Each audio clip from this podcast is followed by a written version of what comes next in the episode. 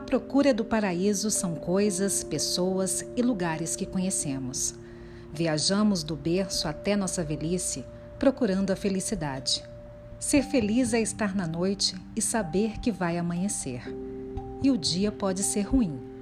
Ou melhor, somos cúmplices, culpados, prisioneiros de sonhos realizados, derrotados. Sofremos por coisas que nunca tivemos ou perdemos e que ainda nem temos.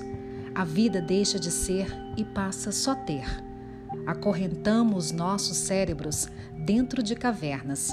Objetos tornam-se muletas do consumo, escravos, fanáticos, submissos, ferindo sentimentos, amando e odiando.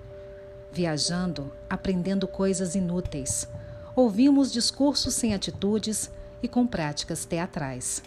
No primeiro olhar, percebemos o caminho. Tudo fica para trás.